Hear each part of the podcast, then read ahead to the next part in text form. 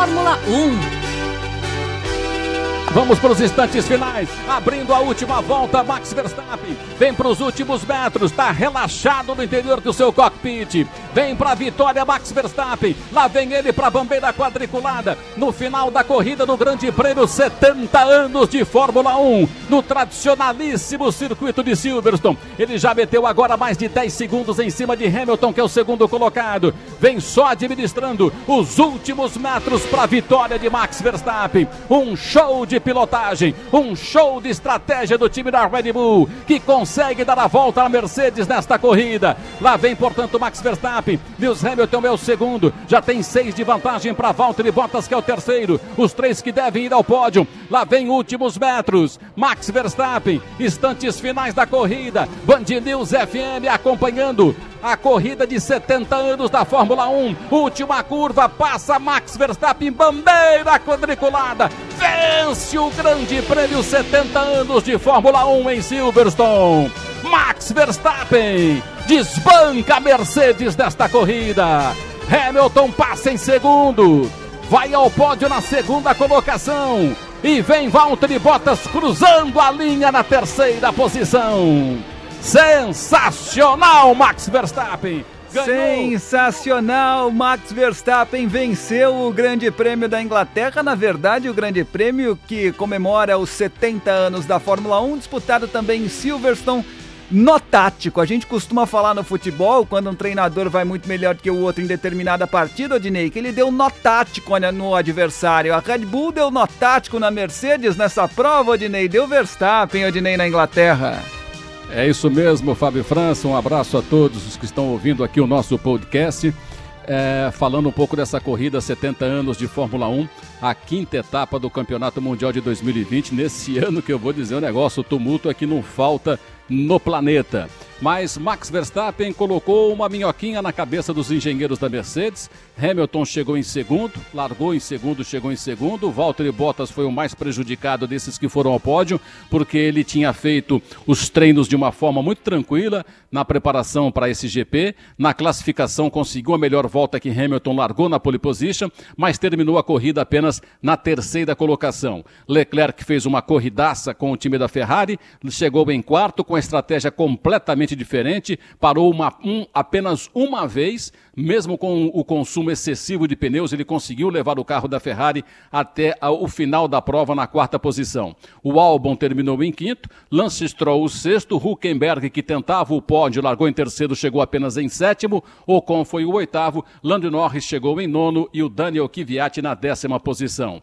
E outra polêmica, Sebastian Vettel, mais uma vez se desentendendo com o time da Ferrari, chegou apenas na décima segunda colocação. A primeira pergunta que eu faço aqui para os nossos especialistas é saber se foram apenas os pneus que favoreceram Max Verstappen e, e a estratégia do time da Red Bull, ou se o time evoluiu um pouco mais também na questão tecnológica. Ico, o que, que você acha? Acho que os pneus foram decisivos e não só pela Red Bull, acho que os pneus, a Mercedes se surpreendeu com o tipo de desgaste que eles tiveram no início da prova. O próprio Hamilton falou depois da corrida, já admitindo que ficou um pouco chocado uh, com a maneira de que, que, o primeiro jogo de pneus, os pneus que eles usaram na largada, uh, teve um desgaste tão acentuado assim. E também um pouco do, do outro lado que você falou, Dinei.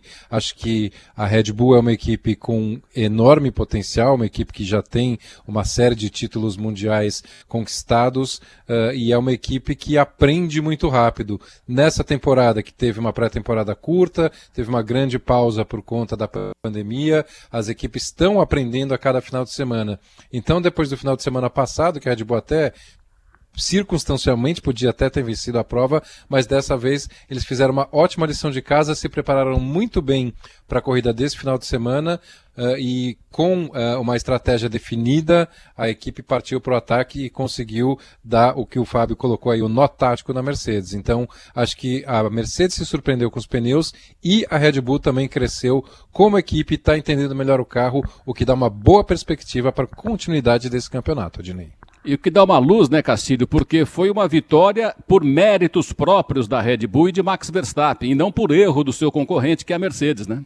Ah, sem dúvida. A equipe da Red Bull tem que comemorar. Agora, o Verstappen tem que comemorar duas vezes. Primeiro, que ele fez uma corrida irrepreensível. E segundo, porque, em tese, aparentemente, ele desobedeceu uma ordem da equipe na hora que ele falou que ele não ia correr igual, igual a avó dele. Ele foi para cima dos carros da Mercedes e a equipe teve realmente que se curvar, que ele estava com a razão. Então, mérito da Red Bull, que traçou ali um, um quadro diferente e muito bem sucedido na questão da escolha do pneu duro para largar no Grande Prêmio da 70 anos da Fórmula 1, mas também mérito do Max, que rompeu então com uma determinação da equipe. Na hora que a equipe falou para ele tomar cuidado, eu não sei se a equipe estava pensando apenas em conseguir o pódio e não a vitória. Então, o, o resto, eh, entre o pódio e a vitória, mérito do Max Verstappen. Não tenha dúvida. Foi até engraçado, né, Alessandra? Poupa pneu, vamos tentar aqui economizar na nossa estratégia. E, e, a resposta, como o Castilho destacou, foi brilhante, né? Não vou correr como minha avó, né? É, eu particularmente não gosto muito dessa comparação, porque afinal de contas eu conheço muitas avós que dirigem bem, mas a gente entende que, embora seja aí um vício de linguagem, o que o Max Verstappen estava fazendo era uma insubordinação. E a gente viu, Odinei, ao longo da corrida, outro jovem piloto também cometeu uma insubordinação, o próprio Charles Leclerc, que conseguiu bravamente essa quarta colocação e teve que brigar com o engenheiro durante a corrida, que o engenheiro queria que ele fizesse mais uma, mais uma parada e ele bancou. Ele falou: não, eu vou com esse pneu até o final. A Ferrari, que, claro. Uh, parece que são duas equipes hoje dentro da Ferrari. A Ferrari do Leclerc é uma, a Ferrari do Sebastian Vettel é outra, e não estou falando só em termos uh, técnicos, em termos de, de habilidade dos pilotos, mas do momento que cada um vive, o Leclerc prestigiado naturalmente sendo o, o futuro da, da Ferrari, Uh, e o Sebastian Vettel de saída, já demitido, tratado até com uma falta de respeito. Ferrari uh, trouxe o carro, fez mudanças aerodinâmicas para esse carro, trouxe mais pressão aerodinâmica, tanto que o Leclerc uh, conseguiu aí se manter na, na quarta colocação, mas não só pelo que a equipe trouxe, mas também pela insubordinação dele de querer se manter na pista e conseguir esse bom resultado. Então, a, a gente, o, o, Ico começou uh, falando sobre isso, a, a questão aí do, dos jovens pilotos, a gente, é, é, é bacana a gente ver que num momento em que a Mercedes está dominando tudo, a gente vê dois pilotos que muito provavelmente vão ser os futuros campeões da Fórmula 1, Max Verstappen e Charles Leclerc, dando as cartas e já com pouca idade, mas com muita personalidade. Só fazendo um parênteses aqui, Fábio antes de você falar, de que o Max, em cima desse politicamente correto, que às uhum. vezes enche um pouco as paciências, mas antes que venham criticar o Max Verstappen das avós todas, ele estava falando da avó dele, que ele conhece muito bem, né, Fábio? Deve conhecer, né, Odinei? O Max realmente é, ele tem controlado um pouco mais a língua dele, né, Odinei? Lá no começo de, de carreira, eu fui um, um crítico do, do Max Verstappen, muito mais pelo que ele fazia fora da pista do que dentro da pista propriamente dito. Dentro ele cometia erros de um piloto que estava começando, um piloto até então inexperiente, sempre muito bom, sempre muito rápido, mas inexperiente. Fora da pista falava um pouquinho mais do que devia, né? É, ele tem essa característica, mas tem se controlado. O Max Verstappen é um grande piloto. Durante, durante a nossa transmissão, Adnei, eu disse, a tática da, da Red Bull, a estratégia da Red Bull foi absolutamente fantástica e vencedora e começou no sábado na escolha do pneu para a largada, né? Ali no Q2, quando optou pelo pneu mais duro, pelo composto mais duro para a largada do Max Verstappen. Mas sabe que pode arriscar porque tem em seu cockpit um piloto como Max Verstappen, né? Sabe que essas estratégias arriscadas só podem dar certo quando você tem ali dentro do seu carro um piloto absolutamente fantástico e acima da média. Se fosse um outro ali, fosse um, um Kvyat, eu citei no meio da transmissão alguns, um Kvyat buscando lá para trás, um, um Gaston Massacane, um André de Césares, não daria certo. Dá certo porque é Verstappen, dá certo porque é Hamilton, né? Dá certo porque existem esses pilotos acima da média que fazem com que suas estratégias vencedoras e arriscadas é, deem certo ali na frente no fim da corrida, né, Odinei? É verdade. Alessandro, antes da gente falar do burburinho do dia, né, dessa corrida que foi aí a questão do Huckenberg, que largou em terceiro e queria chegar ao pódio, mas acabou chegando atrás do companheiro de equipe com uma parada a mais, eu gostaria de falar um pouquinho do Sebastian Vettel que me parece que está recebendo um peso muito difícil nessa saída da Ferrari pela equipe, que não está respeitando quatro títulos mundiais que ele carrega no currículo, Alessandra. Com certeza, Odinei. Acho que falta de respeito é a expressão exata para definir o que está acontecendo com, com o Sebastian Vettel. É, eu acho que o, o, fim da história do Sebastian Vettel com a Ferrari começou não em 2020, mas em 2018, quando ele perdeu a, a chance mais efetiva que ele teve de ser campeão pela Ferrari e da Ferrari encerrar, ou pelo menos uh, interromper um ciclo vitorioso da, da Mercedes. Ele não conseguiu isso, teve um desempenho muito ruim uh, em Monza, na, na, frente, né, à frente da, da, da, própria torcida, e a impressão que, que se tem, que, que quem conhece bastidores da Ferrari, diz que ali, na verdade, já estava selado o destino do Sebastian Vettel. No ano seguinte, eles promoveram a chegada do, do, Charles Leclerc e nitidamente Charles Leclerc uh, tomou o posto de, de uh, aposta futura para a Fórmula 1 da, da, Ferrari, mas não se trata um tetracampeão do mundo como é Sebastian Vettel dessa maneira. Não é a primeira vez que a Ferrari está fazendo isso. A Ferrari conduz muito mal os seus processos, mas principalmente conduz muito mal essa questão de gestão de pessoas, gestão de talentos, que é algo que a gente vê uh, que talvez seja um dos grandes desafios em qualquer empresa.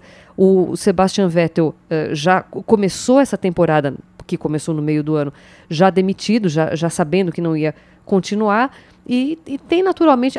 eu tinha até uma impressão equivocada. Eu achei que justamente por já estar né, nessa, nessa condição definida, que ele ia para cima do Leclerc, não ia se importar, não ia querer fazer jogo de equipe, mas o fato é que ele não se encontra com o carro, a impressão que dá é que uh, provavelmente as coisas que ele pede, a, a opinião dele nem é levada em conta, é, e eu acho que é muito ruim para a Ferrari e é muito ruim para a Fórmula 1 também ver um campeão, um tetracampeão do mundo sair pela porta dos fundos como ele está saindo. Eu torço mesmo para que ele consiga arranjar um lugar na, na, Fórmula 1, mas principalmente um lugar que seja competitivo.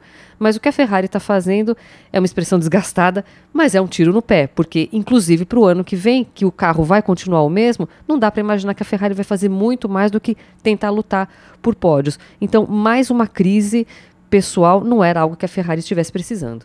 Pois é, a impressão que dá é que culturalmente a Ferrari só sabe gerenciar um piloto como vencedor, não consegue gerenciar dois pilotos no mesmo nível e eu quero saber como é que vai ser a chegada de outro jovem talento como o Sainz para dividir é, é, essa atenção exclusiva que a Ferrari só dá para um com o Leclerc. Vamos ver como é que vai ser, vai sair faísca pelo jeito. Agora, Castilho de Andrade, essa vitória do Max Verstappen neste domingo é, representa uma competitividade mais acirrada para as próximas corridas? Ou você acha que é, foi uma questão isolada e que a Mercedes vai continuar dominando até o final da temporada?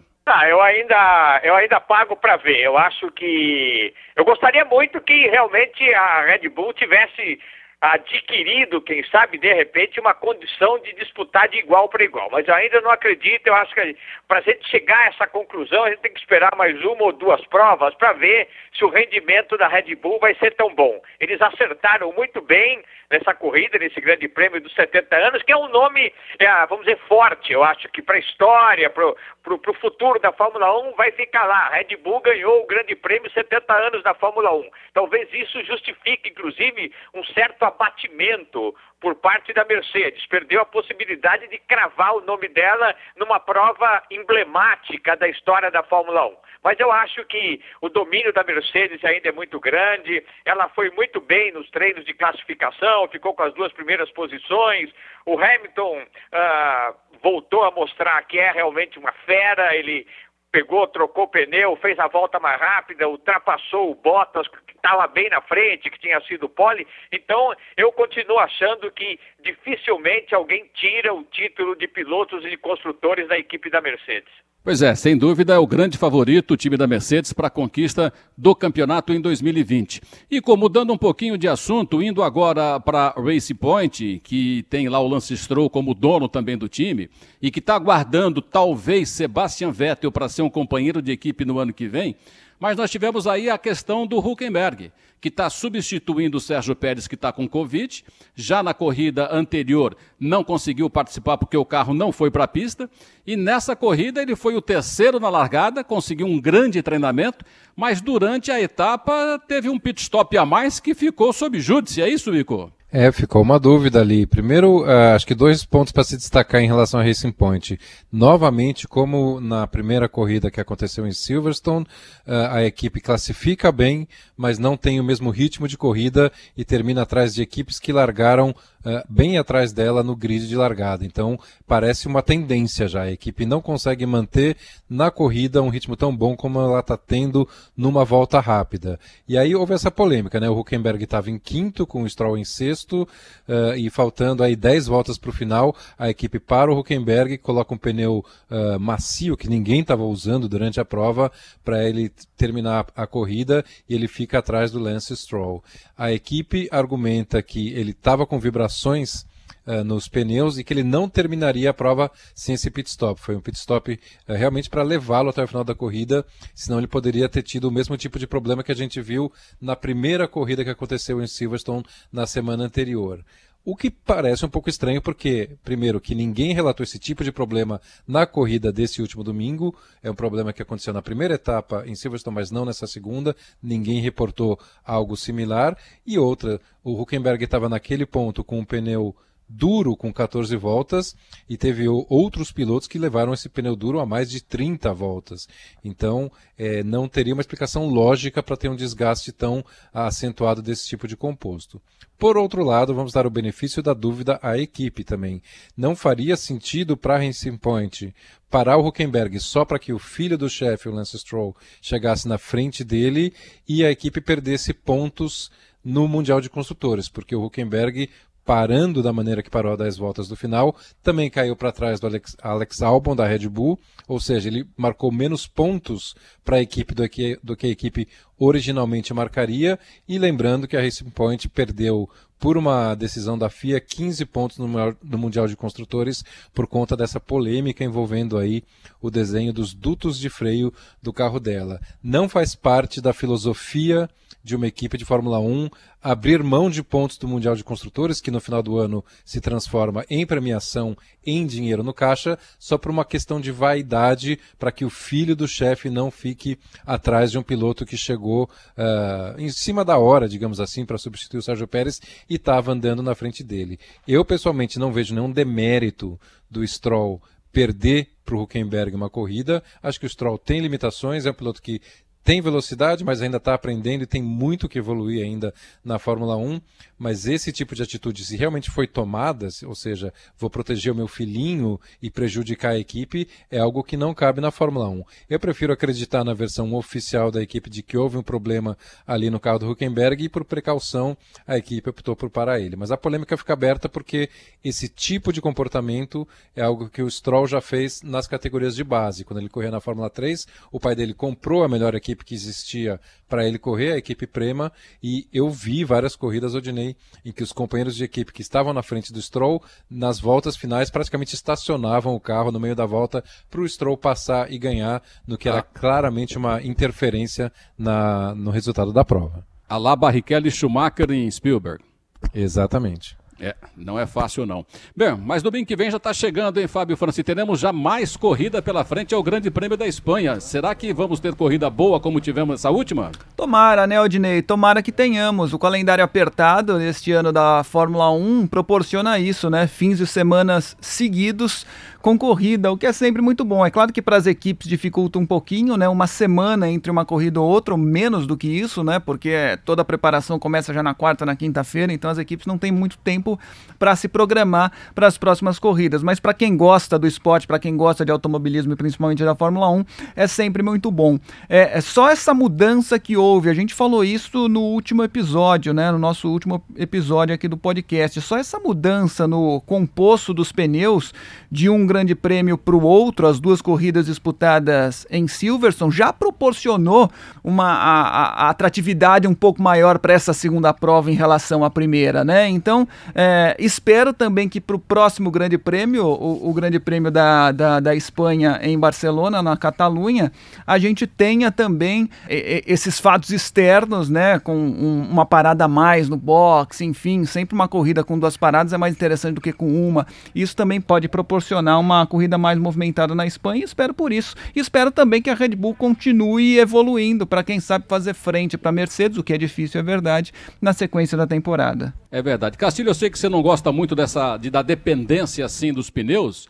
Você já foi muito claro nessa sua posição, mas temos também que ceder um pouquinho aqui, talvez, Castilho, que com a corrida de hoje, quando vem uma, uma, uma possibilidade de compostos que permita é, é, estratégias diferentes para a mesma corrida, isso pode ser mais atrativo, né? Porque a equipe fica com a opção de parar uma vez, duas vezes ou três vezes. Acho que o problema maior é quando ingessa isso para todo mundo, ou seja, agora são duas paradas obrigatórias para todo mundo, uma só para todo mundo. Aí fica realmente um pouco mais engessado para ditar o ritmo de corrida. Mas quando permite a troca de pneus e deixa que o time fique com a alternativa de parar mais vezes ou não, isso até pode ser benéfico, Castilho.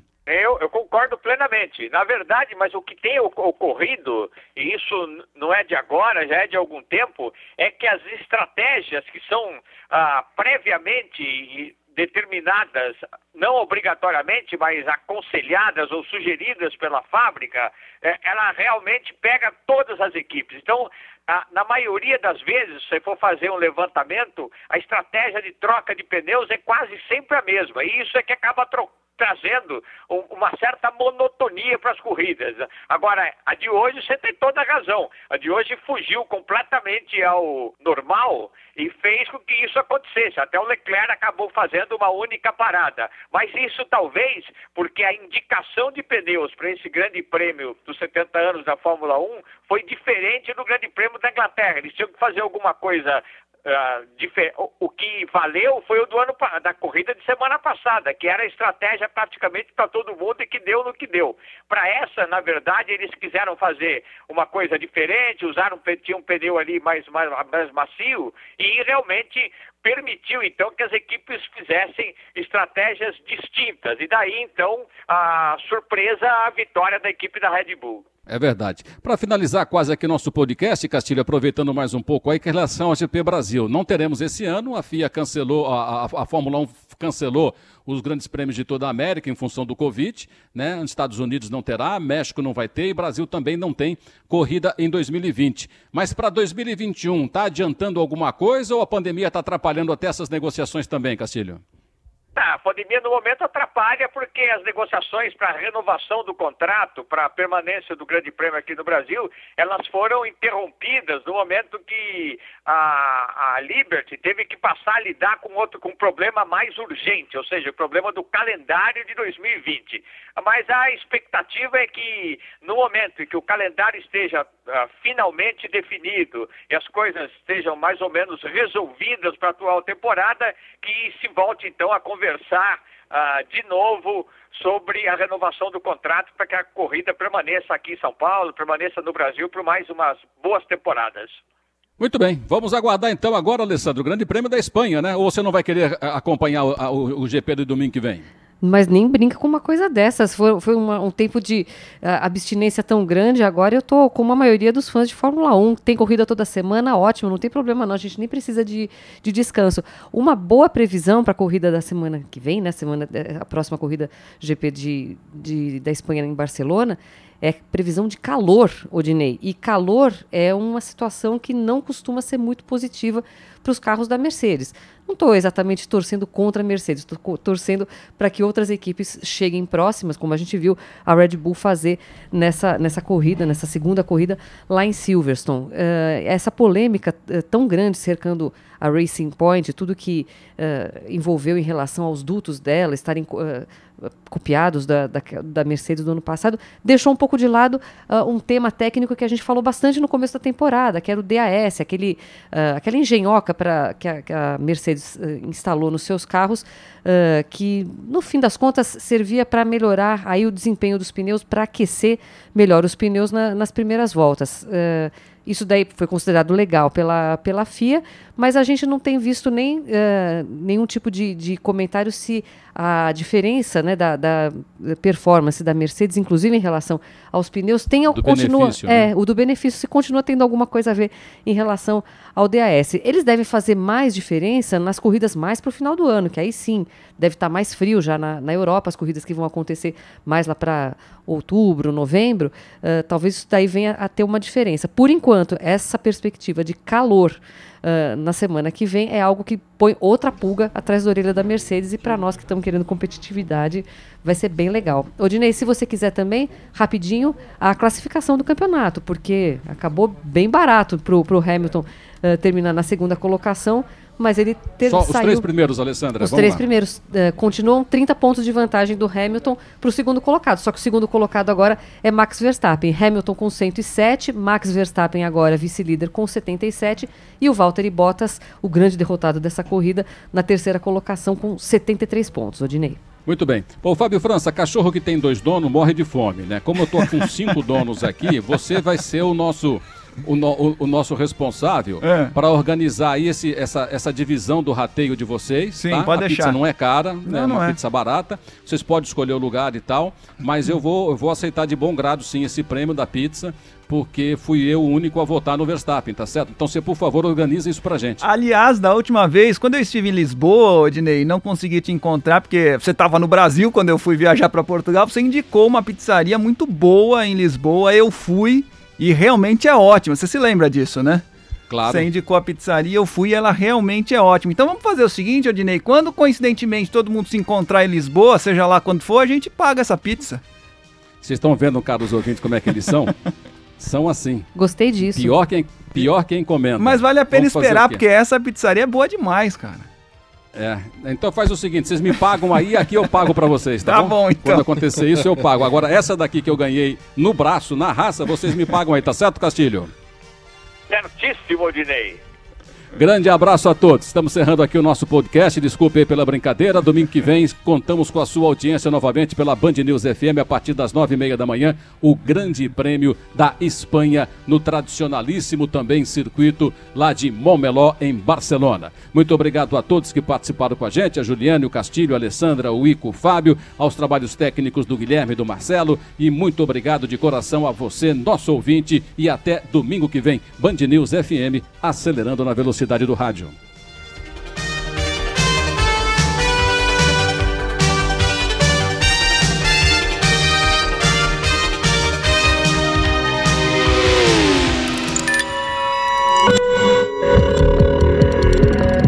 Podcasts Band News FM.